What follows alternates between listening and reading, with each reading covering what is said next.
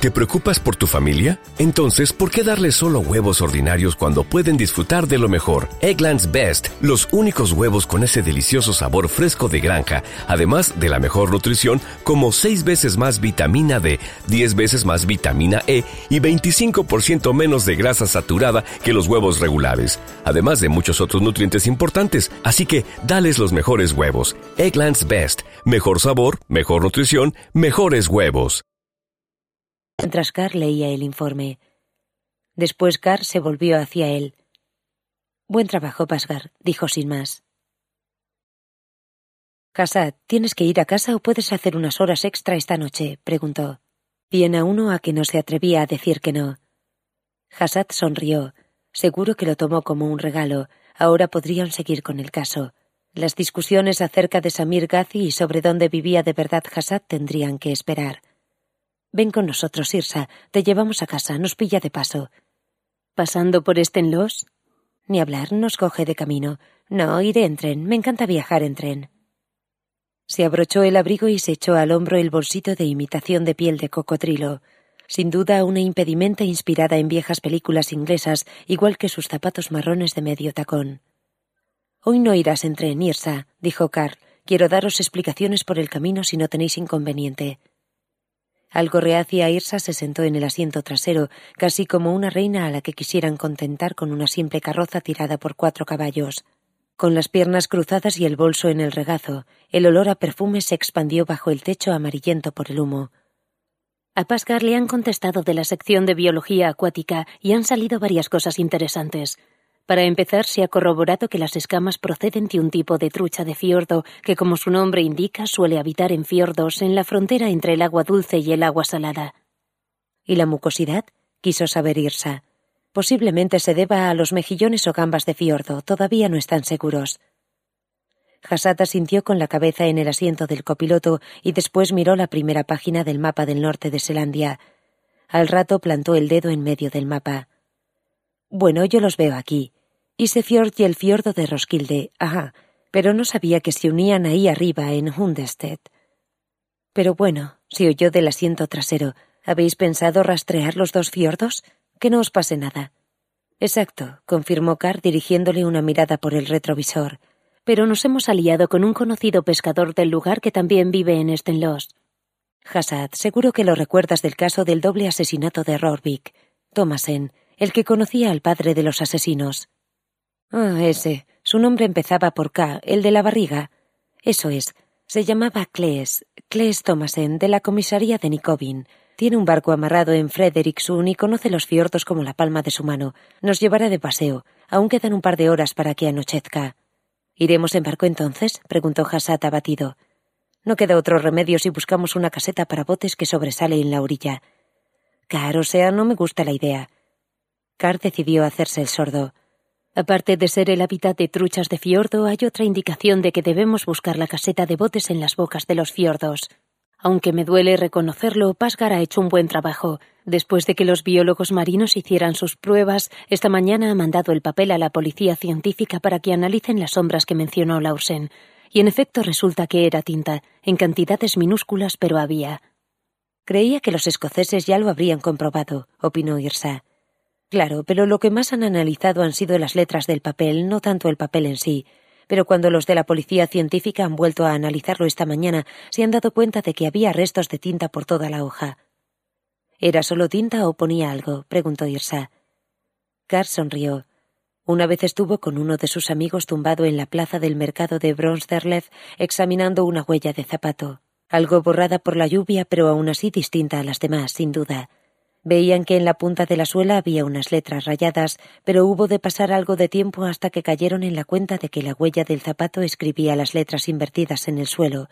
Ponía Pedro, y pronto se propagó que debía de ser de uno de los trabajadores de la fábrica de maquinaria Pedershap que temía que le robasen el único par de zapatos de trabajo.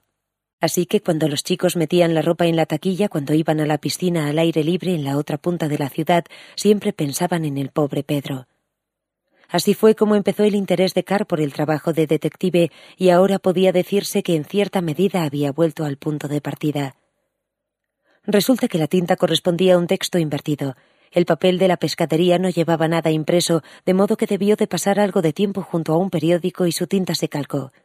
¡Hala! reaccionó Irsa inclinándose hacia adelante cuanto lo permitían sus piernas cruzadas.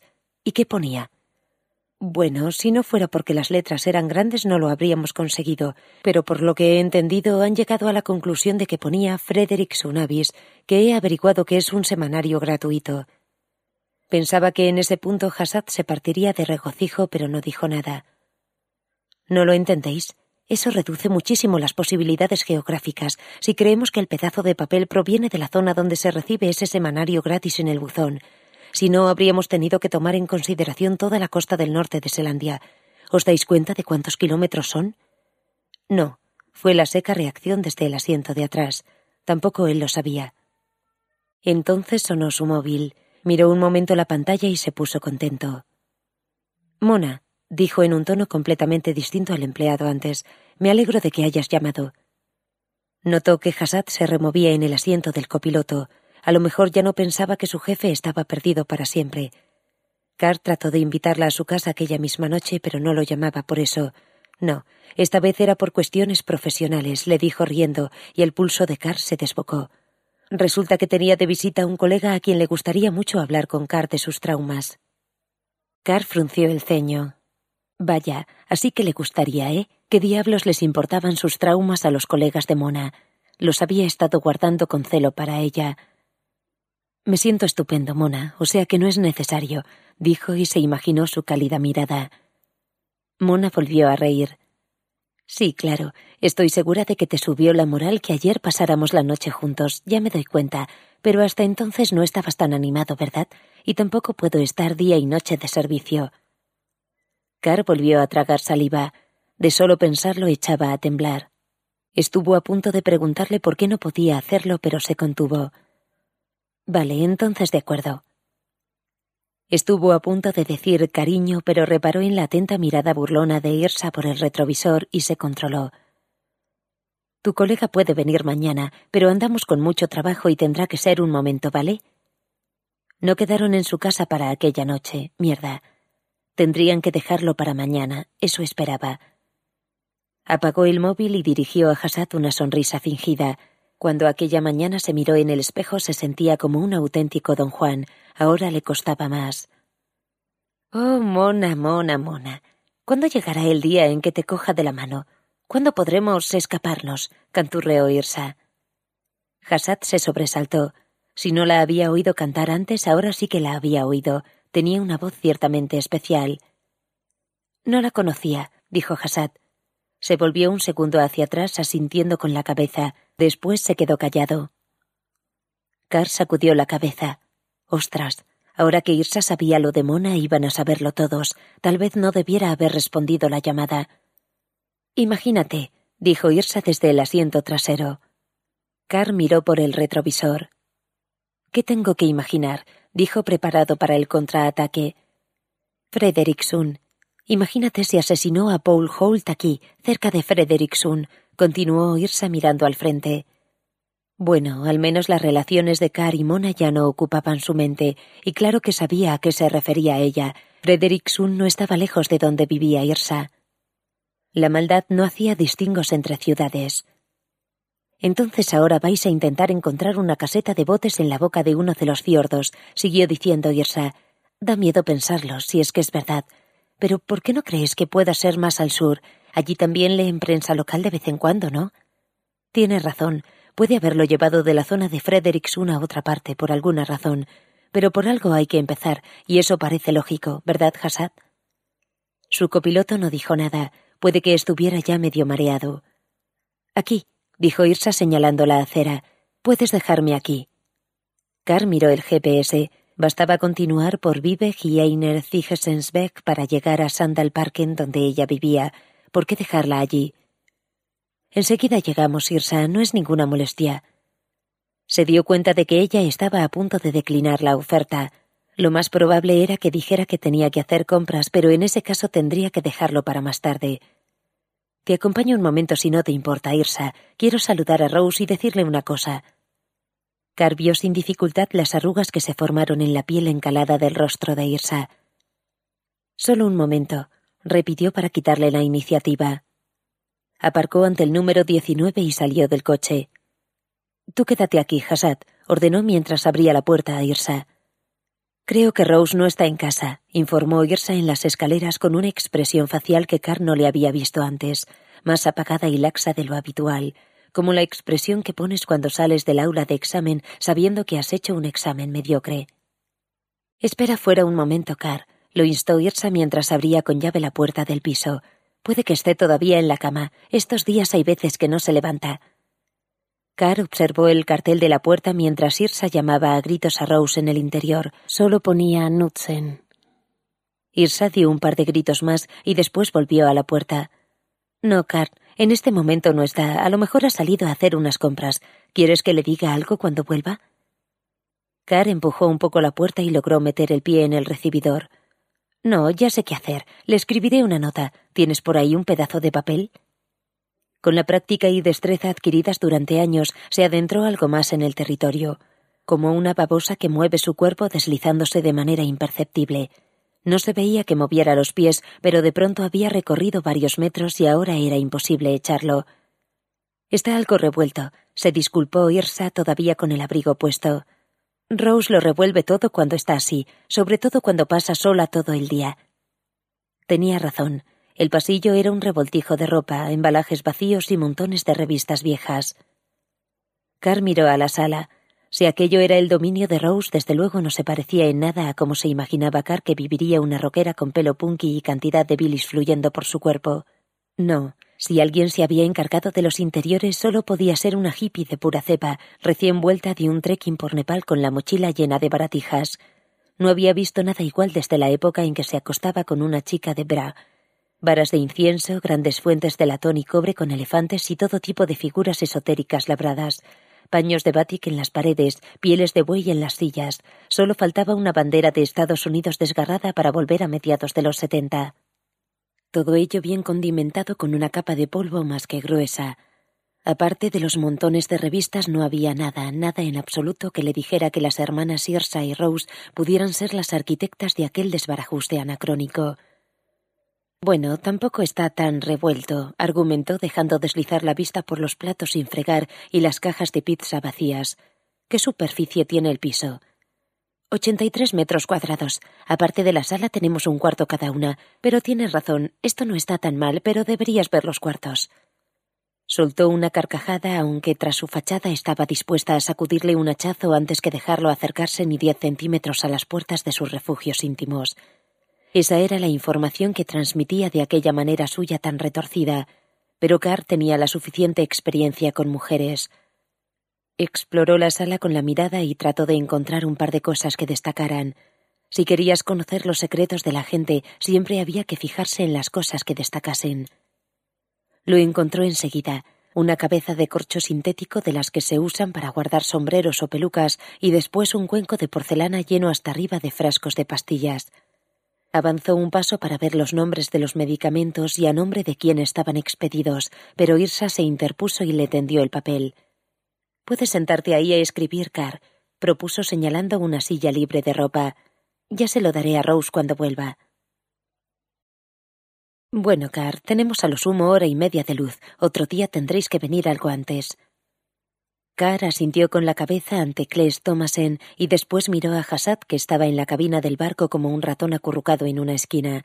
Parecía perdido dentro del chaleco salvavidas rojo fosforito, igual que un niño nervioso ante su primer día en la escuela, sin ninguna confianza en que el viejo marino gordo que daba chupadas a su pipa mientras tiraba del timón pudiera librarlo de la muerte segura a la que lo condenaban las olitas de cinco centímetros. Carr miró el mapa cubierto de plástico. Hora y media, observó Claes Thomasen. Bueno, ¿y qué es lo que buscamos en concreto? Tenemos que encontrar una caseta de botes suspendida sobre el agua, pero que debemos suponer aislada de los caminos habituales y que quizás sea imposible de ver desde el agua. Creo que la primera vez podemos navegar desde el puente del príncipe Frederick hasta Culuse. ¿Crees que podemos llegar más lejos? El policía jubilado sacó hacia afuera el labio inferior y mordió la pipa con fuerza. Esto no es una embarcación de regatas, solo es un barco normal y corriente, gruñó. Apenas llega a los siete nudos, pero creo que nuestro marino lo apreciará. ¿Qué dices, Hassad? ¿Cómo va todo ahí dentro? La tez de Hassad, por lo general oscura, parecía haberse dado un baño de agua oxigenada. Aquello iba a ser duro. Siete nudos, dices. Eso es como trece kilómetros por hora, ¿no? comentó Carl. Entonces no vamos a poder llegar a Kuruse y volver antes de anochecer. Yo esperaba que pudiéramos pasar al otro lado de la península de Honserret hasta Joro y después volver. Thomasen sacudió la cabeza. Puedo decirle a mi mujer que nos recoja en Dalby Hughes, al otro lado, pero no llegaremos más lejos, y navegaremos medio a oscuras el último trecho. ¿Y el barco? Se encogió de hombros. No sé, si no encontramos hoy lo que buscamos, mañana puedo seguir la búsqueda por pasar el rato. Ya sabes, un viejo policía nunca muere con viento en contra. Debía de haberlo inventado él. Hay otra cosa, Cles. Los dos hermanos que estuvieron en la caseta oían una especie de ronroneo, como de un molino de viento o algo por el estilo. ¿Te suena de algo? Sacó la pipa de la boca y dirigió a Car una mirada de sabueso inglés. Ha habido bastante revuelo en la zona con eso que llaman infrasonidos. Será verdad, pero la discusión viene desde mediados de los noventa. ¿Qué son los infrasonidos? Pues una especie de ronroneo, sonidos muy graves y muy enervantes. Durante mucho tiempo se pensó que el culpable podría ser la acería de Frederiksberg, pero el argumento perdió fuerza cuando cerraron la fábrica por un tiempo y aún así los sonidos continuaron. La acería no está en una península, Sí, más o menos, pero los infrasonidos pueden percibirse muy lejos de la fuente. Algunos sostienen que pueden notarse hasta 20 kilómetros de distancia. Al menos había quejas tanto de Frederiksberg y Frederiksund como de Haergespris, al otro lado del fiordo. Car observó la superficie de agua salpicada de gotas de lluvia. Todo parecía estar en paz. Casas acurrucadas al abrigo de la espesura, prados y sembrados fértiles barcos anclados en el agua quieta y gaviotas volando en bandadas cuando se juntaban las suficientes, y en medio de aquel paisaje húmedo y empalagoso se oía un profundo ronroneo. Tras las fachadas de aquellas casas tan encantadoras había gente que estaba de la olla. Si no sabemos cuál es la fuente del ronroneo ni su extensión, no nos vale de nada, hizo saber Carr. Había pensado investigar si había muchos molinos de viento en la zona, pero es que no sabemos ni siquiera si se trata de eso. Parece ser que todos los molinos de viento de Dinamarca estuvieron parados esos días. Esto va a ser bastante complicado. Entonces, ¿no es mejor, o sea, volver? se oyó desde el camarote. Carr se volvió a mirar a Hassad.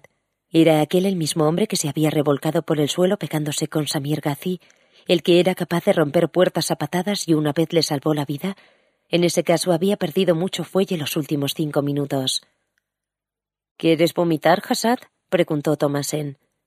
Hassad sacudió la cabeza. Aquello mostraba lo poco que sabía sobre las delicias de estar mareado.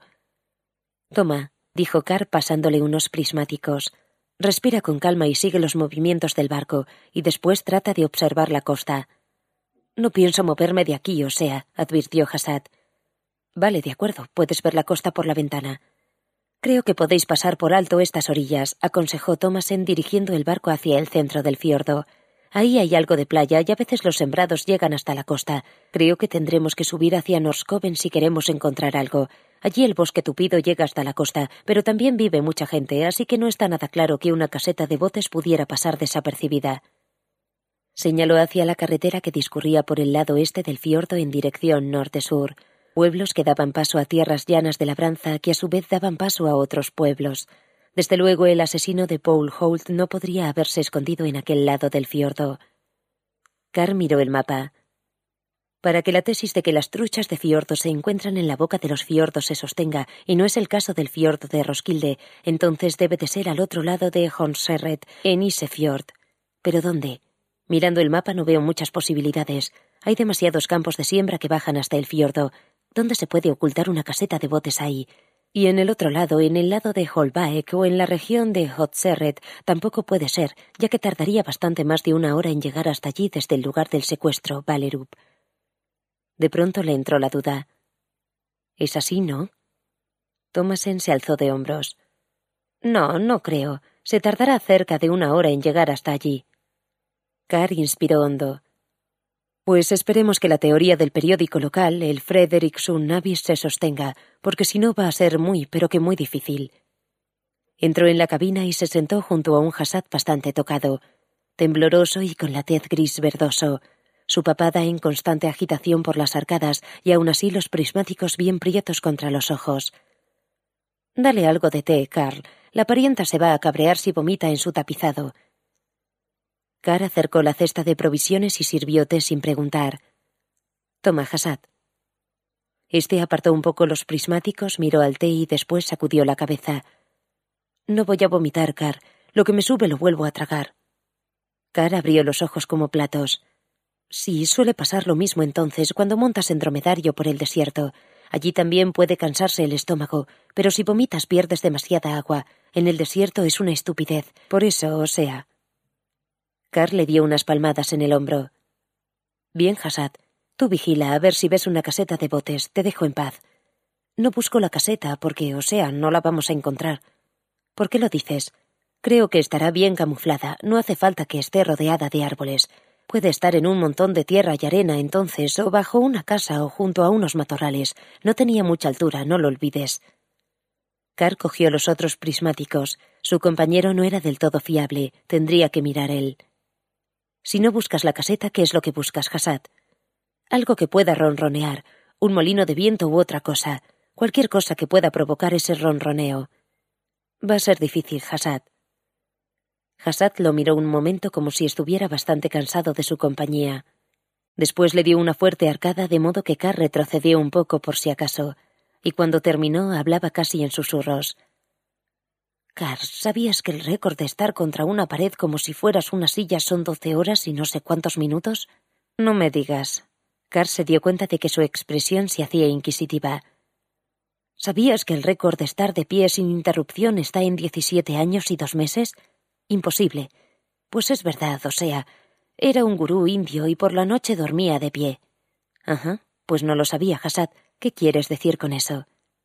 Pues que algunas cosas parecen más difíciles de lo que son y otras parecen más fáciles.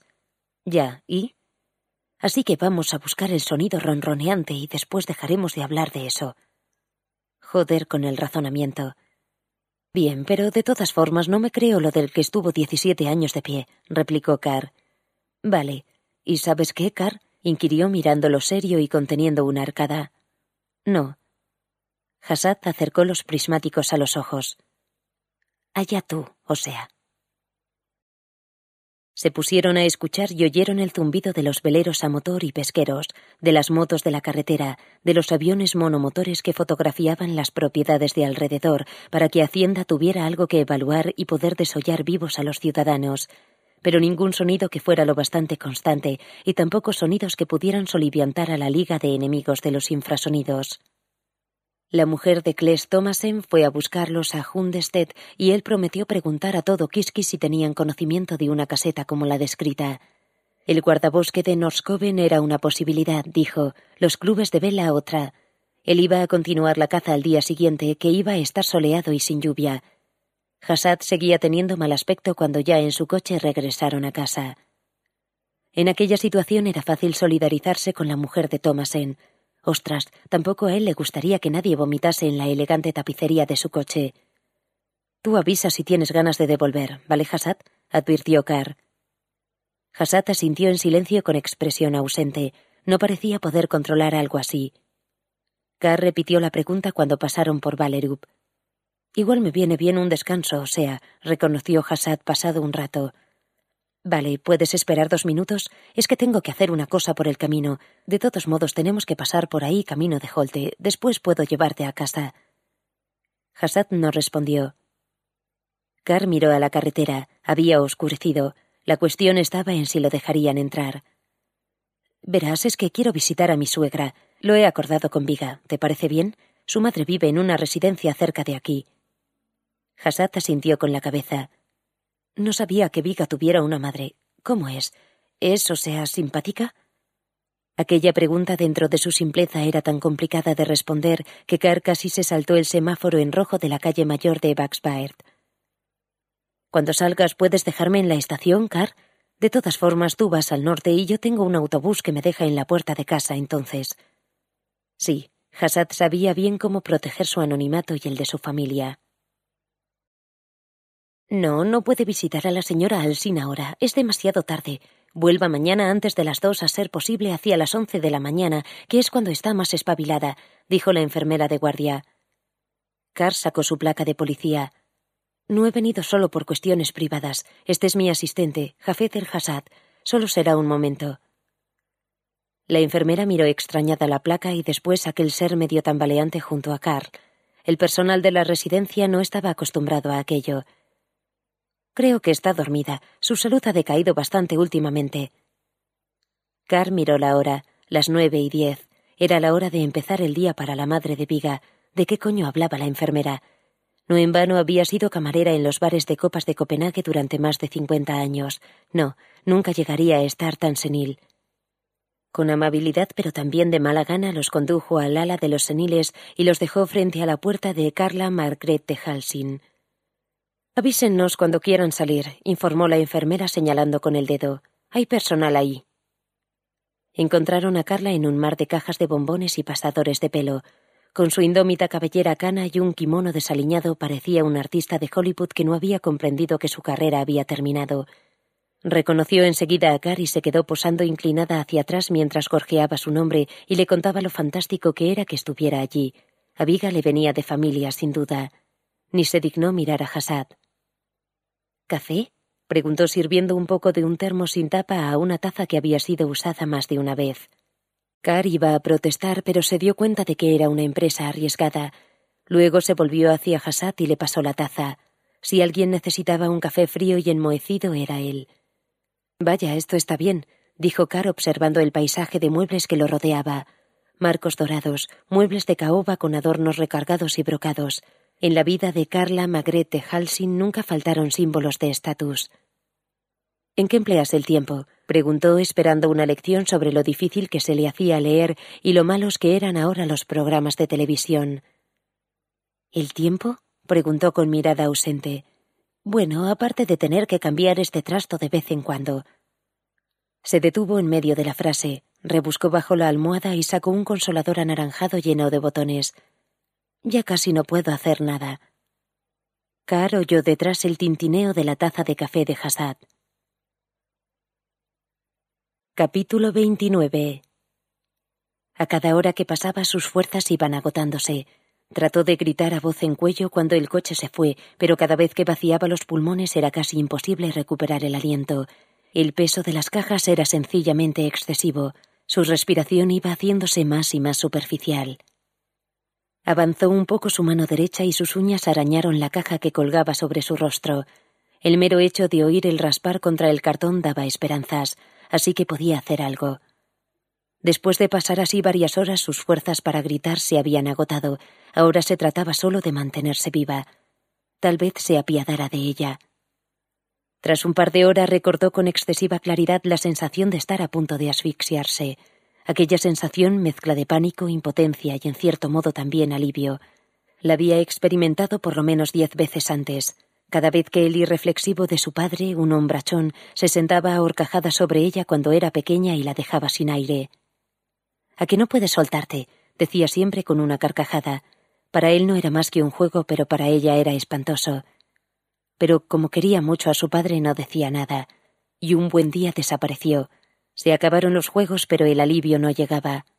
Se ha largado con una golfa, decía su madre. Su adorable padre se había largado con una golfa, ahora retozaba con otros niños. Cuando conoció a su marido dijo a todo el mundo que le recordaba a su padre. Entonces no te conviene de ninguna manera, mía, replicó su madre. Eso fue lo que dijo. Cuando llevaba veinticuatro horas aplastada bajo las cajas, supo que iba a morir, había oído los pasos de él al otro lado de la puerta. Se quedó escuchando un rato y después se marchó. Deberías haber jadeado, pensó. Tal vez así te habría quitado de en medio. El hombro izquierdo en el que se apoyaba había dejado de dolerle. Lo tenía insensible, igual que el brazo, pero la cadera que soportaba casi todo el peso la martirizaba sin cesar. Durante las primeras horas de aquel abrazo claustrofóbico sudó, pero ya no sudaba. La única secreción corporal que registró fue el silencioso fluir de orina caliente contra el muslo. Allí estaba en un charco de pis, tratando de girar un poco para que la presión de la rodilla derecha sobre la que se apoyaban las cajas se repartiera por el muslo. No lo consiguió, pero notó la sensación. como aquella vez que se rompió un brazo y solo podía rascar el exterior de la escayola. Y pensó en los días y semanas en que su marido y ella fueron felices juntos, en los primeros tiempos, cuando aún la adoraba y podía hacer lo que ella quería. Y ahora la mataba, la mataba sin más, sin sentimientos y sin vacilar. ¿Cuántas veces lo habría hecho antes? No lo sabía. No sabía nada. No era nada. ¿Quién se acordará de mí cuando haya muerto? pensó extendiendo los dedos sobre su brazo izquierdo como si acariciara a su hijo. Benjamin no, es demasiado pequeño. Mi madre, por supuesto, pero ¿qué pasará dentro de diez años, cuando ella ya no esté? Entonces, ¿quién va a acordarse de mí? ¿Nadie, aparte de quien me quitó la vida? Nadie más que él y tal vez Kenneth. Aquello era lo peor, aparte del hecho de morir. Era lo que, pese a la boca reseca, la impulsaba a tragar saliva, lo que hacía que su dolorido diafragma se estremeciera de llanto sin lágrimas. Pasados unos años nadie la recordaría. El móvil sonaba de vez en cuando, y las vibraciones de su bolsillo trasero hacían renacer su esperanza. Cuando dejaba de sonar podía pasar una hora o dos atenta a los sonidos del exterior de la casa. ¿Y si Kenneth estaba allí fuera? Si había sospechado algo, tuvo que sospechar. Ya había visto lo alterada que estaba la última vez que se vieron. Había dormido un rato y despertó de golpe con el cuerpo insensible. Solo le quedaba el rostro. En aquel momento era un rostro, las fosas nasales secas, escozor en los ojos, parpadeo en la penumbra. Eso era lo que le quedaba. Entonces cayó en la cuenta de que la había despertado. ¿Era Kenneth o era algo que había soñado? Cerró los ojos y escuchó concentrada. Había algo. Contuvo el aliento y volvió a escuchar. Sí, era Kenneth. Sus labios se abrieron con un gemido. Estaba abajo frente a la puerta de entrada, gritando. La llamaba a gritos, así que todo el barrio lo estaría oyendo, ella notó que una sonrisa se abría en sus labios y se concentró en dar el último grito que iba a salvarla, el grito que haría reaccionar al soldado que estaba abajo, y gritó con todas sus fuerzas. Fue un grito tan apagado que no lo oyó ni ella. Capítulo 30 los soldados llegaron a última hora de la tarde en un jeep desvencijado y uno de ellos gritó que los partidarios locales de Doe habían escondido armas en la escuela del pueblo y que ella debía decirles dónde. Su piel brillaba, pero reaccionaron con gelidez cuando le aseguró que ella no tenía nada que ver con el régimen Kran de Samuel Doe y que no sabía nada de armas. Raquel, o mejor dicho Lisa, que es como se llamaba entonces, y su novio llevaban todo el día oyendo tiros. Los rumores decían que la retaguardia de la guerrilla de Taylor se estaba empleando a fondo con la población y por eso se habían preparado para huir. ¿Quién iba a quedarse a esperar si la sed de sangre del nuevo régimen liberaba a la gente según el color de su piel? Su novio había subido a la primera planta por el rifle de caza y los soldados la cogieron desprevenida mientras trataba de llevar algunos de los libros de la escuela a los anexos. Aquel día habían quemado muchas casas, lo hacía por precaución.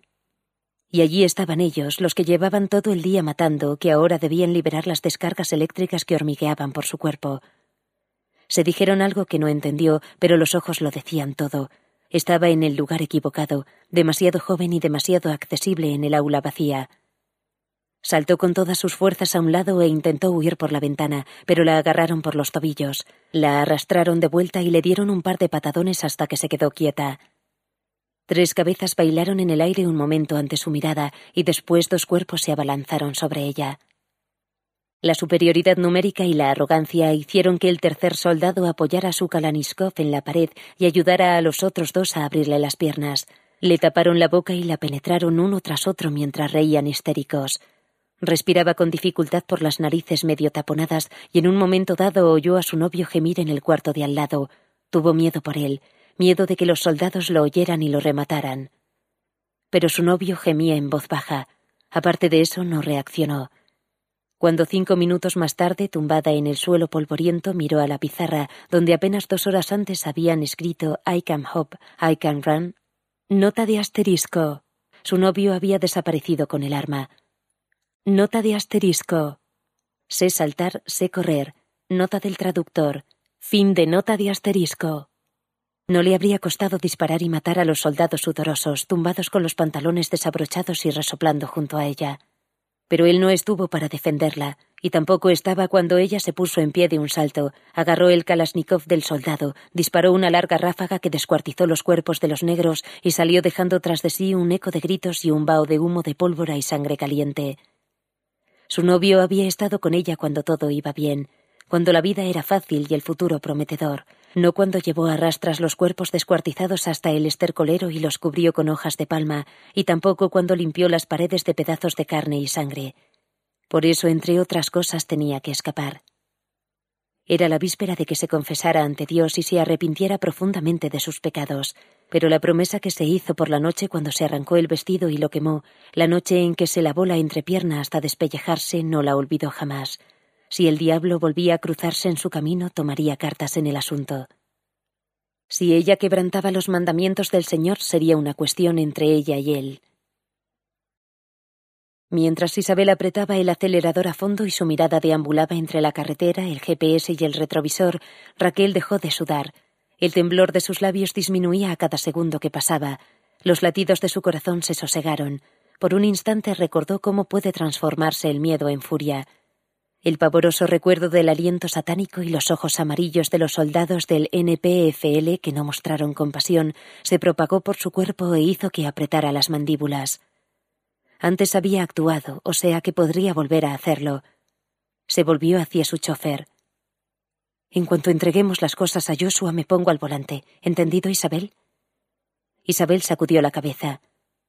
No va a resultar, Raquel, no conoces mi coche. Hay un montón de cosas que no funcionan. Las luces de posición, el freno de mano está flojo, tiene la dirección muy sensible. Mencionó un par de cosas más, pero a Raquel le daba igual. Puede que Isabel no creyera que la beata Raquel pudiera estar a su altura al volante, pero pronto saldría de su error. Encontraron a Joshua en el andén de la estación de Odense. Tenía el semblante gris y un aspecto lastimoso. No me gusta lo que decís.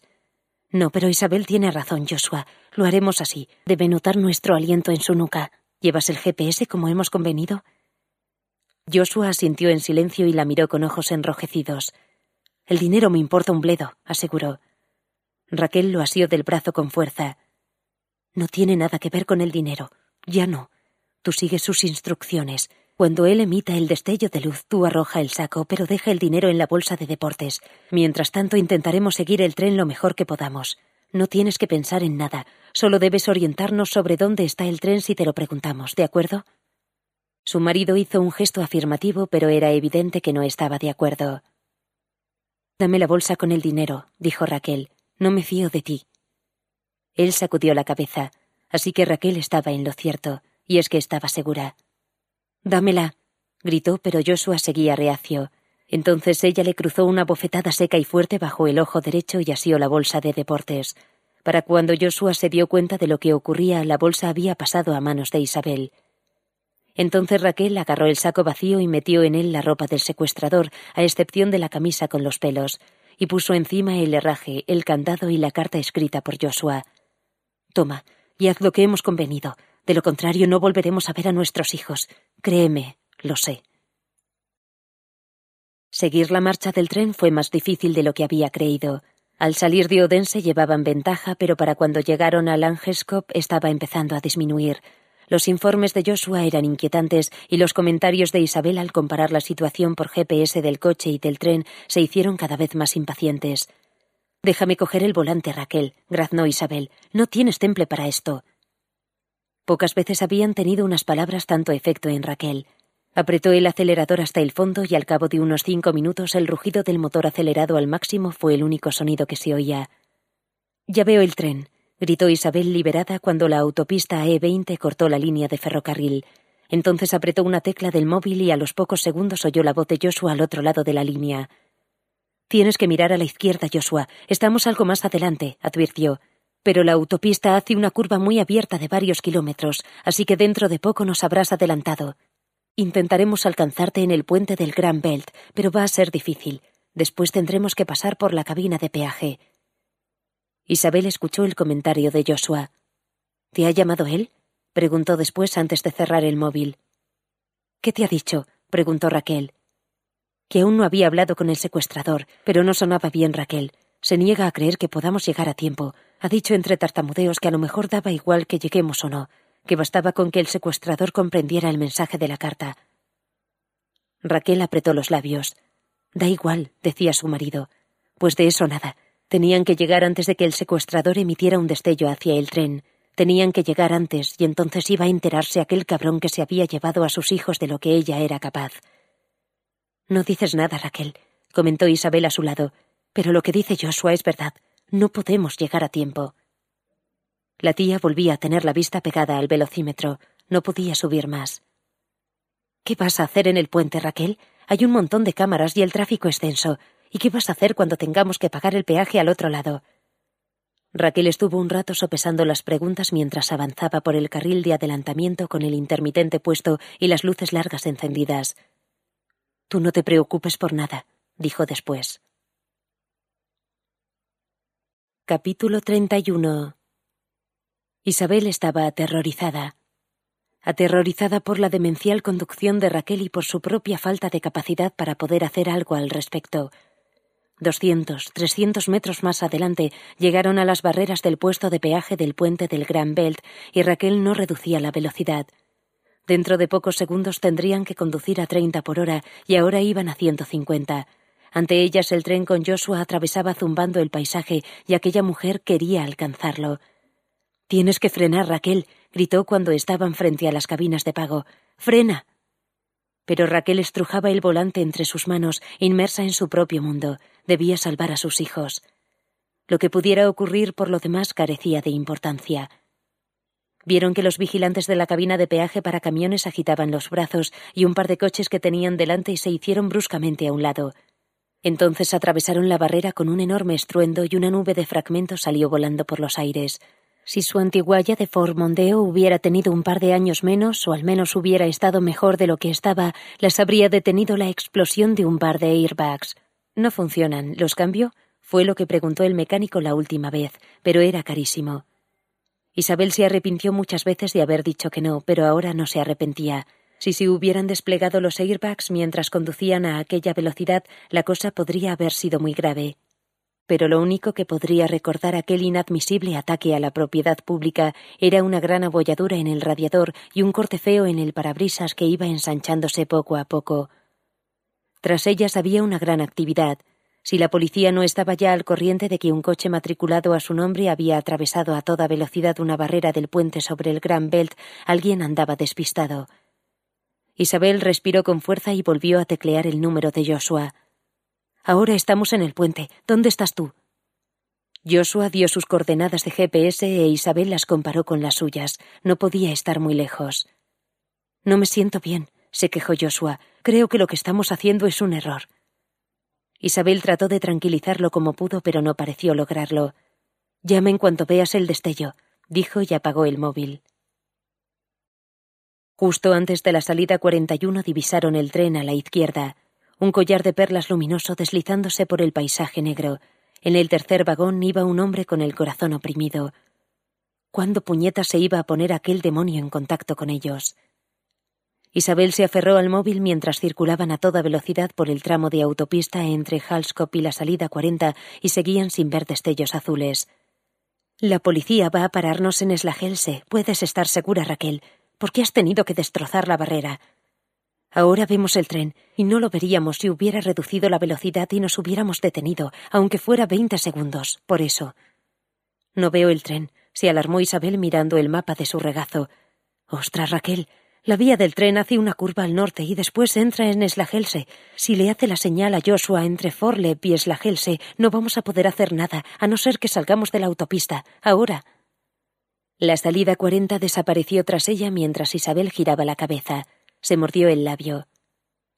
Raquel, si las cosas son como yo creo, existe la probabilidad de que Joshua vea la luz dentro de un instante. Hay tres carreteras que atraviesan la vía férrea antes de llegar a Eslagelse. Sería un lugar perfecto para echar el saco del dinero, pero ahora no podemos salir de la autopista porque acabamos de rebasar la salida. Vio que el mensaje calaba. La mirada de Raquel volvió a adquirir tintes de desesperación. El teléfono móvil sería lo último que querría oír durante los próximos minutos. De pronto dio un fuerte frenazo y se metió en el arcén. Iré marcha atrás, informó. ¿Se había vuelto loca?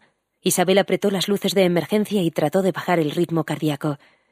Escucha, Raquel, dijo con tanta calma como pudo. Joshua ya se las arreglará. No hace falta que estemos allí cuando eche el saco. Joshua tiene razón. Ese cabrón se pondrá de todas formas en contacto con nosotros en cuanto ve el contenido del saco. Pero Raquel no reaccionaba. Tenía unos planes diferentes por completo e Isabel la entendía. Iré marcha atrás por el arcén, volvió a decir Raquel. Ni se te ocurra, Raquel. Pero lo hizo. Isabel se soltó el cinturón de seguridad y giró en su asiento. Tras ella se precipitaban columnas de faros de coche. Te has vuelto loca, Raquel, vas a matarnos. ¿Y de qué va a servir eso a Samuel y Madalena? Pero Raquel no respondió. Estaba tras un motor que chirriaba en marcha atrás arañando el arcén. Fue entonces cuando Isabel vio los destellos azules en lo alto de una loma, unos quinientos metros más atrás. Para. chilló y Raquel levantó el pie del acelerador. Raquel alzó la vista hacia las luces azules y se dio cuenta del problema al instante. La caja de cambios protestó con furia cuando cambió de marcha atrás a primera. A los pocos segundos iban otra vez a ciento cincuenta. Ya podemos rezar para que Joshua no llame enseguida para decir que ya ha echado el saco. En ese caso podríamos alcanzarlo. Pero tienes que coger la salida 38. No, la 39, gimió Isabel. Corremos el peligro de que haya coches patrulla esperando en la salida 39. Puede que estén allí ya. Coge la 38. Así seguiremos por la carretera nacional que está más cerca de la vía del tren. Desde aquí hasta Rinstedt la vía discurre entre sembrados muy lejos de la autopista. Se puso el cinturón de seguridad y durante los siguientes diez kilómetros pegó la mirada al velocímetro. Los destellos azules de detrás, por lo visto, no estaban dispuestos a conducir de forma tan arriesgada como ellas. Desde luego que lo entendía muy bien. Cuando llegaron a la salida 39 hacia el centro de Slagelse, la carretera que venía de la ciudad estaba iluminada por los reflejos de los destellos azules, de modo que los coches patrulla de Slagelse no tardarían en llegar. Por desgracia, tenía razón. Están ahí, Raquel. Acelera más si puedes, gritó apretando el número de Joshua. Después preguntó ¿Dónde estás ahora, Joshua? Pero Joshua no respondió. ¿Significaba aquello que ya había arrojado el saco o significaba algo peor aún, que el cabrón estaba en el tren? Aquella posibilidad no se le había ocurrido hasta entonces. ¿Sería posible? Que todo aquello de los destellos y echar el saco por la ventana no fuera más que una maniobra de distracción, que tuviera ya el saco en su poder y supiera que no había dinero dentro. Giró la cabeza y miró por un segundo a la bolsa de deportes del asiento trasero donde estaba el dinero. ¿Qué haría entonces aquel cabrón con Joshua? Llegaron a la salida 38 justo en el momento en que aparecían las luces azules de los coches patrulla, bastante lejos, en el carril contrario, y Raquel no tocó el freno cuando con chirrido de neumáticos salieron a la carretera nacional 150 y estuvieron a punto de comerse un coche. De no ser por la maniobra de evasión del otro conductor habría ocurrido algo irremediable. Isabel notó el sudor resbalando por su espalda. La mujer sentada a su lado no estaba locamente desesperada, estaba loca y punto. En la carretera no vas a poder escabullirte, Raquel. Cuando la policía llegue a la carretera nacional van a poder seguir tus luces traseras sin problemas, gritó.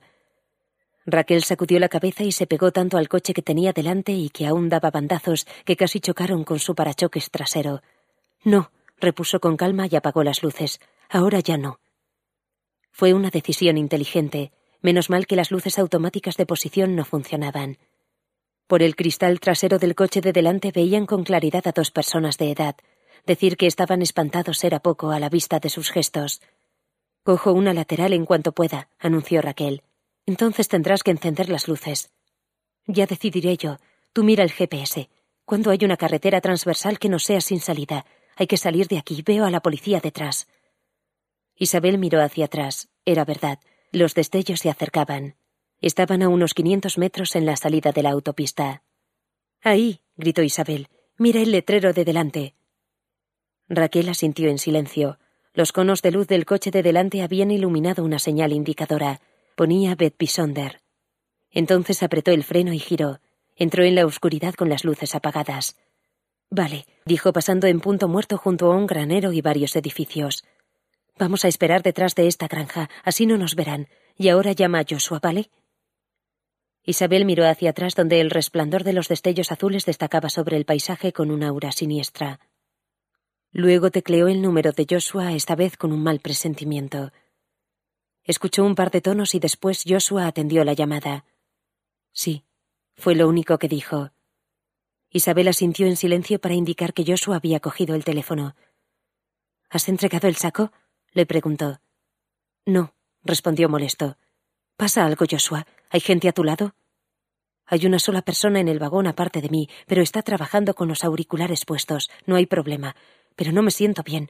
No puedo dejar de pensar en los niños. Es espantoso. Parecía asfixiado y cansado. No era de extrañar. Trata de calmarte, Joshua, le aconsejó, aunque sabía que era más fácil decirlo que hacerlo. Dentro de poco todo habrá terminado. ¿Dónde está el tren ahora? Dame las coordenadas del GPS. Joshua las leyó. Estamos saliendo de la ciudad, dijo.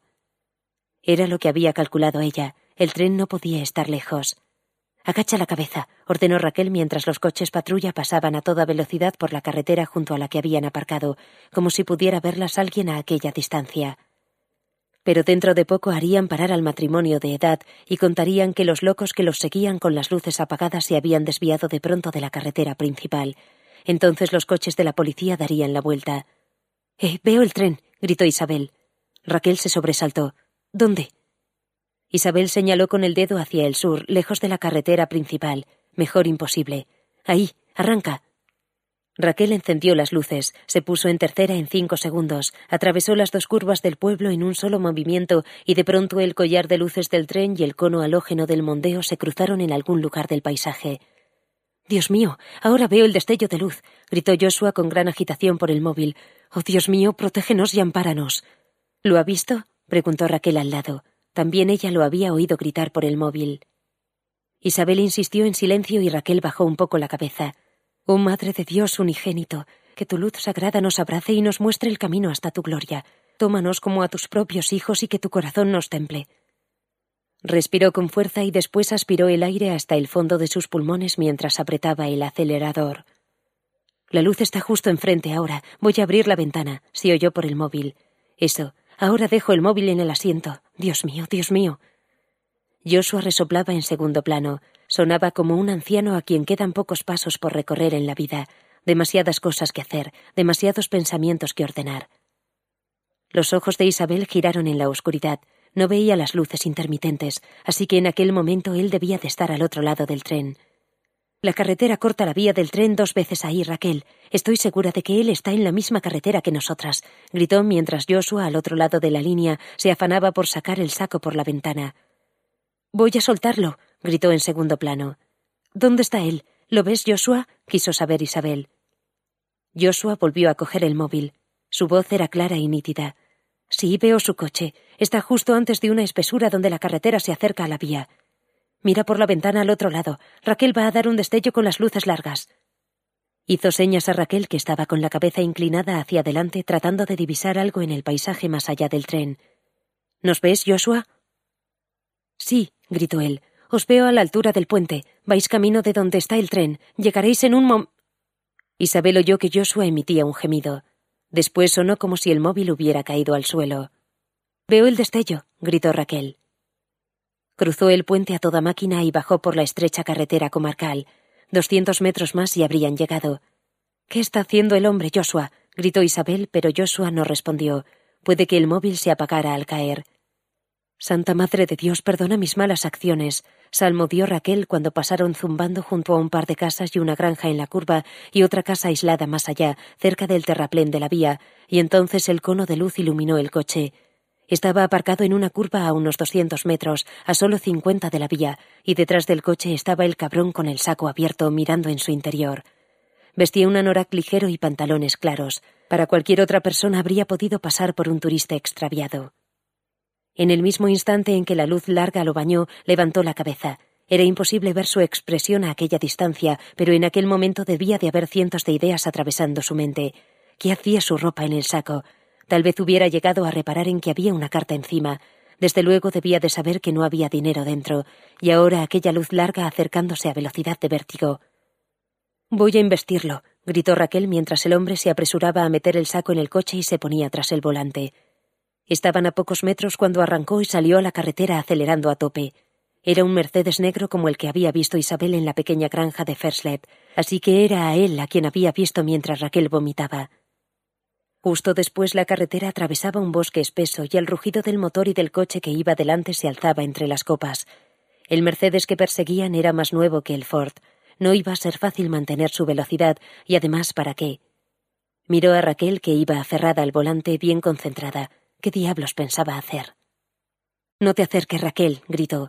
Dentro de poco los coches patrulla que nos siguen pedirán refuerzos. Van a ayudarnos. Conseguiremos que lo cacen. Cortarán la carretera en algún sitio. Oiga, sonó por el móvil que tenía en la mano. Era una voz desconocida, de hombre. ¿Sí? La mirada de Isabel estaba concentrada en las luces traseras rojas que corrían delante de ellas, pero el resto de su ser giraba en torno a aquella voz. Años de frustraciones y derrota le habían enseñado a sentir temor ante cualquier cosa. ¿Por qué no hablaba Joshua? ¿Quién eres? preguntó con voz ronca. ¿Estás conchavado con ese cabrón? ¿Lo estás? Perdone, pero no sé de qué habla. ¿Era usted quien estaba hablando con el propietario de este móvil? Isabel sintió que la frente se le perlaba de sudor frío. Sí, era yo. Reparó en que Raquel se movía en su asiento. ¿Qué ocurre? Parecía preguntar todo su cuerpo mientras trataba de conducir recto por la estrecha carretera y la distancia con el cabrón de delante crecía y crecía. Me temo que se ha desplomado, informó la voz del móvil. ¿Qué dice? ¿Quién es usted? Otro pasajero que estaba trabajando con el ordenador cuando ha sucedido. Siento mucho tener que decirlo, pero estoy bastante seguro de que está muerto. ¿Eh? gritó Raquel. ¿Qué pasa? ¿Con quién hablas, Isabel? Gracias, se limitó a decir Isabel al hombre del móvil y luego apagó el suyo. Miró a Raquel y a los árboles que se fundían sobre sus cabezas como una masa gris por la enorme velocidad. Si aparecía algún animal en el lindero del bosque o simplemente si se amontonaba demasiada hojarasca resbaladiza en la carretera, iban a tener un accidente. Podía suceder a la mínima. ¿Cómo iba a contarle a Raquel lo que acababa de oír? ¿Quién sabía cómo iba a reaccionar? Su marido había muerto unos segundos antes y ella iba conduciendo como una loca por el paisaje oscuro. Isabel solía tener ataques de depresión por la vida que llevaba. La soledad la rodeaba como un manto y las sombrías noches de invierno generaban a menudo ideas también sombrías. Pero ahora no se sentía así, porque ahora que el ansia de venganza impulsaba sus actos, ahora que tenía la responsabilidad sobre la vida de dos jóvenes y que su secuestrador, el diablo en persona, huía a toda pastilla ante ellas, Isabel supo que deseaba sobrevivir. Supo que por muy espantoso que fuera este mundo, podría encontrar un lugar en él. La cuestión era si lo encontraría Raquel. Entonces Raquel volvió la cabeza hacia ella. Vamos, dilo, Isabel, ¿qué ha ocurrido? Creo que a tu marido le ha dado un ataque al corazón, Raquel. No podía haberlo dicho con más suavidad. Pero Raquel sospechó que tras la frase había algo. Isabel se dio cuenta. ¿Se ha muerto? gritó Raquel. Dios mío, ¿ha muerto Isabel? Dime la verdad. No lo sé. Dilo. Si no. Su mirada irradiaba furia. El coche empezó a dar ligeros bandazos. Isabel alzó la mano hacia el brazo de Raquel, pero detuvo el movimiento. Mantén la mirada en la carretera, Raquel, dijo. En este momento debes pensar en tus hijos, ¿vale? Sus palabras produjeron un estremecimiento en el cuerpo de Raquel. No, gritó. No, no es verdad. Oh, Madre de Dios, di que no es verdad. Estrujó el volante entre sollozos mientras la saliva goteaba de sus labios. Por un momento Isabel pensó que Raquel iba a rendirse y parar el coche, pero entonces se echó hacia atrás de un tirón y apretó el acelerador tanto como pudo. Linde Bierlinge anunciaba un letrero que apareció al borde de la carretera, pero Raquel no disminuyó la velocidad. La carretera describió un arco que atravesaba el grupo de casas y después volvió a rodearlas el bosque. El cabrón que iba delante empezaba a tener prisa, era evidente. En una curva su coche empezó a hacer ese y Raquel gritó que María, la Madre de Dios, le perdonara haber faltado al quinto mandamiento, pero que iba a matar a una persona por una causa justa. Estás loca. Vas a casi doscientos por hora, Raquel. Esto es peligrosísimo, gritó Isabel y pensó por un segundo en sacar la llave del contacto. Ostras, no. Entonces se bloquea el volante, recordó y apretó los nudillos contra el asiento preparada para lo peor. La primera vez que golpearon al Mercedes la cabeza de Isabel salió despedida hacia adelante y después hacia atrás con un tirón terrible, pero el Mercedes siguió recto por la carretera. Bien, rugió Raquel al volante. Así que eso no te impresiona, maldito diablo. Entonces volvió a arremeter contra su parachoques trasero con tal fuerza que el capó se cumbó. Esta vez Isabel contrajo los músculos del cuello, pero no había pensado en el fuerte tirón del cinturón de seguridad. Para de una vez, ordenó a Raquel y sintió enseguida un dolor en el pecho, pero Raquel no escuchaba, su mente estaba en otra parte. Ante ellas el Mercedes rozó el borde de la calzada y dio un bandazo, pero después enderezó la marcha en una recta donde la carretera estaba algo iluminada por la luz amarillenta del espacioso patio de una granja. Y entonces ocurrió.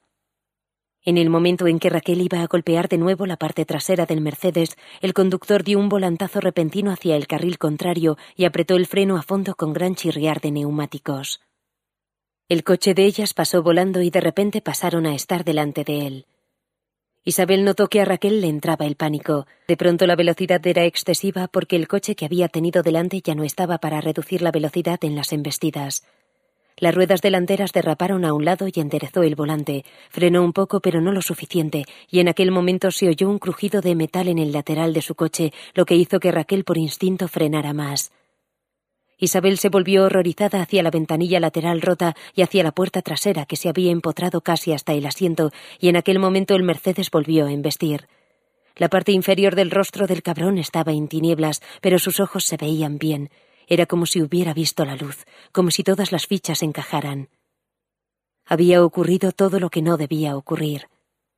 Entonces el Mercedes se embistió por última vez. Raquel perdió el dominio y el resto fue dolor y una mirada al mundo que daba volteretas en la oscuridad que la rodeaba. Cuando se hizo el silencio, Isabel se vio cabeza abajo. Junto a ella estaba Raquel exánime, con su cuerpo sanguinolento doblado sobre el volante. Isabel trató de girar el cuerpo, pero éste no le obedecía. Entonces tosió y notó que brotaba sangre de su nariz y garganta. Es extraño que no duela, pensó por un breve segundo antes de que todo su cuerpo estallara en impulsos dolorosos. Quería gritar, pero no podía. Voy a morir, pensó, y escupió más sangre. Vio que en el exterior una sombra se acercaba al coche. Los pasos sobre los cascos de cristal eran acompasados y decididos, no presagiaban nada bueno. Después trató de enfocar la vista, pero la sangre que emanaba de su boca y nariz la cegaba. Al parpadear era como si tuviera papel de lija bajo los párpados. Cuando él se acercó lo bastante pudo oír lo que decía y también percibir el objeto metálico que llevaba en la mano. Isabel, dijo, eres la última persona que esperaba ver hoy. ¿Para qué tenías que mezclarte en esto? Ya ves el resultado. Se puso en cuclillas y miró por la ventanilla lateral, lo más seguro para ver la mejor manera de asestarle un golpe mortal. Isabel trató de girar la cabeza para poder verlo con más claridad, pero sus músculos se negaban a obedecerla. Hay otros que te conocen, gimió mientras notaba unos tirones violentos en la mandíbula. El hombre sonrió. Nadie me conoce. Luego sus pasos dieron la vuelta al coche y se quedó mirando el cuerpo de Raquel desde el otro lado. De esta ya no tengo que preocuparme, menos mal. Podría haberse convertido en una amenaza. Después se puso en pie de repente. Isabel oyó sirenas. Los reflejos azules en las piernas del hombre lo obligaron a retroceder unos pasos, y los ojos de Isabel se cerraron. Capítulo 32 El tufo a goma quemada iba haciéndose más penetrante, así que se metió en un área de descanso justo antes de Roskilde. Después de separar de la rueda el guardabarros delantero derecho dañado, dio unos pasos en torno al coche para evaluar el alcance de los daños. No estaba intacto, por supuesto, pero aún así se quedó asombrado de lo poco que se apreciaban a simple vista las consecuencias de las embestidas. Cuando las cosas se calmaran tendría que ocuparse de la carrocería. Había que borrar las huellas, todas las huellas, con un mecánico de Kiel o Istad, lo que le viniera mejor. Prendió un cigarrillo y leyó la carta que había en el saco. Este solía ser el momento especial que esperaba siempre, estar en alguna parte a oscuras, con coches que pasaban zumbando al lado, y saber que una vez más había hecho lo que debía hacer, coger el dinero del saco, ir a la caseta de botes y terminar el trabajo. Pero aquella vez no se sentía así, aunque permanecía en él la sensación de estar en la carretera junto a la vía férrea y mirar dentro del saco con la carta y su propia ropa.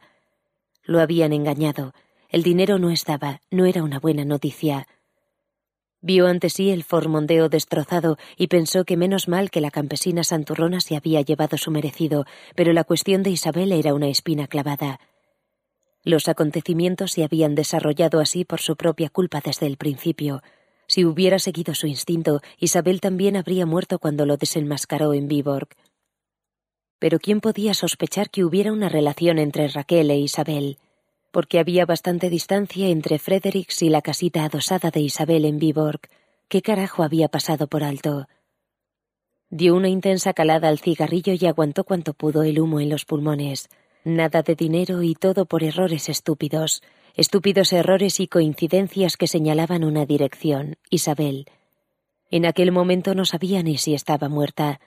Si hubiera tenido diez segundos más junto al puto coche le habría destrozado la nuca con el gato entonces habría estado seguro.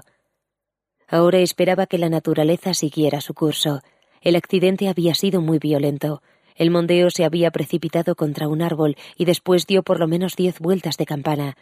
El chirriante sonido de metal retorcido contra el suelo todavía se oía cuando salió del Mercedes. ¿Cómo iban a poder sobrevivir? Se llevó la mano a los palpitantes músculos del cuello. Putas brujas. ¿Por qué no habían seguido sus instrucciones? Catapultó con los dedos la colilla hacia un seto, abrió la puerta del copiloto y se sentó en el asiento, cogió de un tirón el saco y extrajo su contenido. El candado y el herraje del granero de Ferslep, ropa suya sacada del armario y la carta, eso era todo. Volvió a leerla. Había que reaccionar con energía, sin duda. Quienes habían escrito la carta sabían demasiado y ya está. Pero se habían sentido seguras y ese fue su error convencidas de que las tornas habían cambiado y de que ahora eran ellas quienes lo presionaban. En ese momento estarían muertas, casi seguro, claro que tendría que comprobarlo. Así que ahora solo podían ser una amenaza el marido, Joshua y tal vez el hermano de Isabel, el poli. Tal vez. Una expresión odiosa. Por un instante sopesó la situación mientras la luz de las lámparas halógenas del flujo de coches de la autopista iluminaba a ráfagas los servicios del área de descanso. No temía que los coches patrulla lo siguieran. Para cuando llegaron él estaba ya a cientos de metros del lugar del accidente y aunque antes de alcanzar la autopista se cruzó con un par de ellos con las luces y sirenas encendidas, nadie se interesó por un solitario Mercedes circulando a paso de tortuga. Desde luego que encontrarían huellas de choques en el coche de Isabel, pero ¿de quién? ¿Cómo iban a poder encontrarlo? No, ahora debía ocuparse ante todo del marido de Raquel, el Joshua aquel, y después conseguir la pasta y además debía borrar toda huella que pudiera poner a sus perseguidores sobre su pista. Tendría que volver a edificar su negocio partiendo de cero. Dio un suspiro. Había sido un mal año. Se había propuesto dar diez golpes más como aquel antes de retirarse, y había trabajado bien. Los millones de los primeros años los empleó con prudencia y dieron mucho de sí, pero luego vino la crisis financiera y su cartera de valores se hizo añicos. Hasta un secuestrador y asesino estaba sometido a los mecanismos del libre mercado y ahora iba a tener que empezar casi de cero. Hostias, masculló cuando lo asaltó otra posibilidad. Si su hermana no recibía su dinero como siempre, iba a tener otro problema más. Había viejos asuntos de la infancia que podía remover, nombres que no debían salir. Había que contar con ello. Cuando regresó a casa del orfanato, su madre ya tenía otro marido que el más anciano de la comunidad había elegido entre los viudos. Desollinador con dos chicas de la edad de Eva. Un hombre gallardo, dijo el nuevo pastor sin dejarse cegar por la realidad. Al principio su padrastro no lo pegaba, pero cuando su madre reducía las dosis de somníferos y lo complacía en la cama, su temperamento ampliaba su campo de acción. Que el Señor alce su rostro hacia ti y la paz sea contigo, Siempre terminaba con esas palabras tras haber dado una paliza a sus hijas, y eran palabras frecuentes. Si una de ellas ofendía la palabra del Señor que aquel payaso estaba convencido de tener el derecho exclusivo de interpretar, castigaba a su propia descendencia. Por regla general nunca eran ellas las que hacían algo malo sino su hermanastro. A lo mejor se le olvidaba decir amén, a lo mejor sonreía un poco mientras rezaban antes de comer. Raras veces iba más allá, pero el padrastro no se atrevía a tocar a aquel chico grande y fuerte, su físico no le daba para tanto. Luego venía el remordimiento, y era casi lo peor. Su padre nunca se había preocupado por eso, siempre sabías a qué atenerte, y su padrastro acariciaba las mejillas de sus hijas y les pedía perdón por su irascibilidad y por su hermanastro malo, entonces entraba en su despacho, se ponía la capa de Dios, que es como llamaba su padre a sus vestiduras sacerdotales, y pedía a Dios que protegiera a aquellas niñas vulnerables e inocentes como si fueran unos angelitos. En cuanto a Eva, nunca se dignaba dirigirle la palabra. Aborrecía aquellos ojos ciegos, blancos y brillantes, y ella se daba cuenta. Ninguno de los niños lo entendía. No entendían por qué tenía que castigar a sus propias hijas, y menos aún cuando era al hijastro a quien odiaba y a la hijastra a quien despreciaba. Tampoco entendía nadie por qué su madre no intervenía y por qué podía mostrarse Dios tan malvado y tan escandalosamente injusto mediante los actos de aquel hombre. Durante una época Eva defendió a su padrastro, pero dejó de hacerlo cuando las marcas de golpes de sus hermanastras se hicieron tan ostensibles que las sentía en su propia piel. Su hermano daba tiempo al tiempo, estaba acumulando fuerzas para la rebelión final que iba a llegar cuando menos lo esperasen. Entonces eran cuatro niños, marido y mujer, Ahora solo quedaban Eva y él. Sacó de la guantera la carpeta de plástico con la información sobre la familia y enseguida encontró el número de móvil de Joshua. Iba a llamarlo y confrontarlo con la realidad, que su mujer y su cómplice estaban neutralizadas y que ahora les tocaba a sus hijos, a no ser que entregara el dinero en otro lugar antes de veinticuatro horas. Iba a decirle a Joshua que era hombre muerto si había hablado del secuestro con alguien además de Isabel. No le costaba imaginar el rostro rubicundo de aquel tipo bonachón. El hombre se desmoronaría y cedería. Eso era lo que le decía la experiencia. Marcó el número y esperó lo que pareció una eternidad hasta que respondieron. ¿Sí? Diga, oyó decir una voz que no relacionaba con la de Joshua. ¿Puedo hablar con Joshua? preguntó mientras una serie de conos de luz barrían tras él el edificio del área de descanso. ¿Con quién habló? quiso saber la voz. ¿No es ese el móvil de Joshua? preguntó él. No, no lo es. Ha debido de equivocarse de número. Miró su móvil. El número era el correcto. ¿Qué había pasado? Entonces cayó en la cuenta. El nombre. Ah, claro, perdone. He dicho Joshua porque así es como lo llamamos todos, pero se llama Jens Kroc. Perdone, se me había olvidado. ¿Puedo hablar con él? Se quedó en silencio mirando al frente. El hombre al otro lado de la línea no hablaba. Mala señal. ¿Quién coño sería? Ya veo, dijo la voz por fin. ¿Con quién habló entonces? Con su cuñado, reaccionó con rapidez. ¿Puedo hablar con él? No, lo siento. Está usted hablando con el agente Leif Sindal de la policía de Roskilde. Dice usted que es su cuñado. ¿Cómo se llama? ¿La policía? ¿Los había llamado aquel imbécil? ¿Es que se había vuelto loco de atar? ¿La policía? ¿Le ha pasado algo a Joshua? No puedo decirle nada si no me da su nombre. Algo marchaba mal. ¿Qué sería esta vez? Soy Soren Gormsen, informó. Era la regla de oro, dar siempre un nombre especial a la policía. Se lo creen, saben que pueden comprobarlo. Bien, fue la respuesta. ¿Puede describirnos a su cuñado, Soren Gormsen? Claro que puedo. Es un hombre grande, casi calvo, cincuenta y ocho años, siempre lleva puesto un chaleco verde oliva y. Soren Gormsen, lo interrumpió el policía, nos han llamado porque han encontrado a Jens Kroc muerto en un vagón de tren. Tenemos al cardiólogo aquí al lado y siento comunicarle que su cuñado ha fallecido. Dejó que la palabra fallecido resonara un momento antes de formular la pregunta. Oh, no, eso es terrible. ¿Qué ha ocurrido? No lo sabemos. Según otro pasajero, se desplomó de repente. ¿Será una trampa? pensó. ¿A dónde van a llevarlo? preguntó. Oyó que el policía y el médico hablaban en un segundo plano. Va a venir una ambulancia a por él. Todo parece indicar que habrá que hacer una autopsia. ¿Entonces van a llevar a Joshua al hospital de Roskilde? Sí, bajaremos del tren en Roskilde. Dio las gracias, se disculpó y salió del coche para limpiar las huellas del móvil y arrojarlo a un seto. Si se trataba de una trampa, no iban a cazarlo siguiendo la pista del teléfono. Eh, oyó por detrás. Dio la vuelta y vio a dos hombres saliendo del coche que acababa de aparcar matrícula de Lituania, ropa de deporte desgastada y unos rostros demacrados que no le deseaban nada bueno. Fueron directos hacia él. El propósito era claro.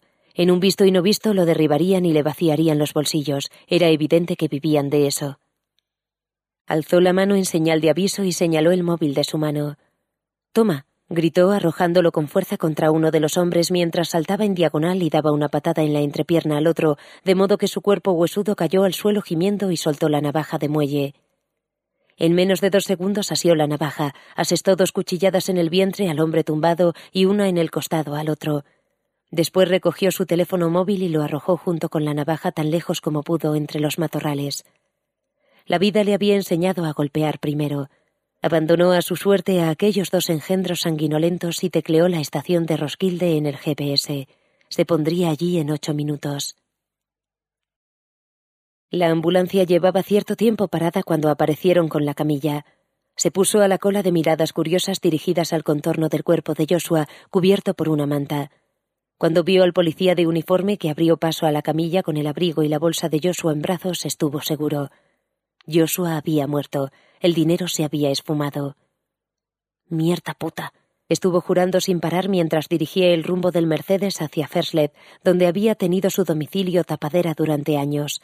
Su dirección, su nombre, su furgoneta, todo cuanto le proporcionaba seguridad estaba unido a aquella casa. Y ahora se había terminado. Isabel tenía la matrícula de la furgoneta y se la había pasado a su hermano, y el dueño del coche estaba vinculado a la casa. Ya no era un domicilio seguro. Cuando llegó al pueblo y se dirigió a través de los árboles hasta la pequeña propiedad rural, la zona estaba en calma. Hacía un rato que la pequeña comunidad había llegado al estado de sopor al que invitaba la pantalla del televisor. Solo el edificio principal de una granja situada más allá de los sembrados tenía un par de ventanas iluminadas, de modo que la voz de alarma la darían desde allí. Comprobó que Raquel e Isabel se habían colado en el garaje y en la casa, Echó un vistazo a todo y puso aparte algunos objetos, cosas que pudieran resistir al incendio. Un espejito, una caja de costura, el botiquín de primeros auxilios. Luego sacó la furgoneta del granero anexo, fue marcha atrás hacia el otro lado de la casa y embistió con fuerza contra el gran ventanal de la sala, desde donde había buenas vistas hacia los descampados. El ruido de cristales rotos hizo que un par de pájaros alzaran el vuelo asustados, pero eso fue todo. Entonces dio la vuelta a la casa y entró con la linterna encendida. Perfecto, pensó cuando vio la furgoneta con las ruedas traseras deshinchadas y la parte delantera plantada sobre el parqué del suelo.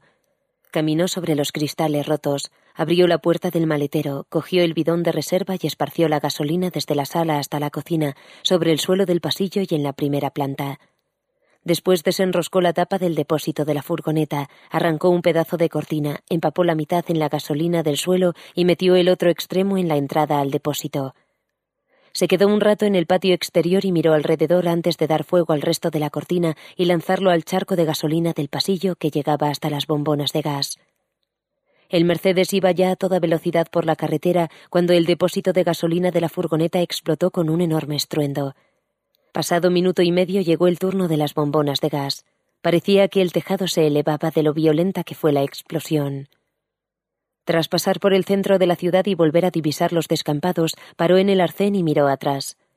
Como una hoguera de San Juan chisporroteando hacia el cielo, la casa ardía con estruendo tras los árboles. Se veía ya desde leguas de distancia. Dentro de poco las llamas llegarían hasta los árboles y todo ardería. Por ese lado no tenía ya nada que temer. Cuando llegaran los bomberos estimarían que no podía salvarse nada. Dirían que había sido una broma pesada. Era lo que solían decir los campesinos. Se puso ante la puerta del cuarto donde su mujer estaba enterrada bajo las cajas y comprobó una vez más con una extraña mezcla de melancolía y satisfacción que reinaba un silencio de muerte. Lo habían pasado bien los dos. Ella era guapa, dulce y una buena madre que bien podría haber terminado de otra manera. Una vez más debía agradecerse a sí mismo que no fuera así. Antes de volver a buscar a alguien con quien vivir, se encargaría de borrar lo que se ocultaba en el cuarto. Hasta entonces el pasado se había impuesto sobre su vida, pero no iba a hacerlo con su futuro. Haría un par de secuestros más, vendería la casa y se establecería lejos de todo aquello. Puede que para entonces hubiera aprendido a vivir. Pasó unas horas tumbado en el sofá esquinero reflexionando sobre lo que tenía que hacer en adelante. Podría conservar Vivegarden y la caseta de botes. Era un sitio seguro. Pero tendría que encontrar una sustituta para la casa de Fersleb. Una casita apartada de los caminos frecuentados. Un sitio donde no llegara la gente y cuyo dueño, a ser posible, fuera un paria en la zona. Un vejete que cuidara de sí mismo y no supusiera una carga para nadie. Tal vez tendría que buscar más hacia el sur esta vez. Ya había visto un par de casas apropiadas en la zona de Naesbet, pero la experiencia le decía que la elección final no iba a ser fácil. El dueño de la pequeña propiedad rural de Ferslep había sido perfecto. Nadie se interesaba por él y tampoco él se interesaba por nadie.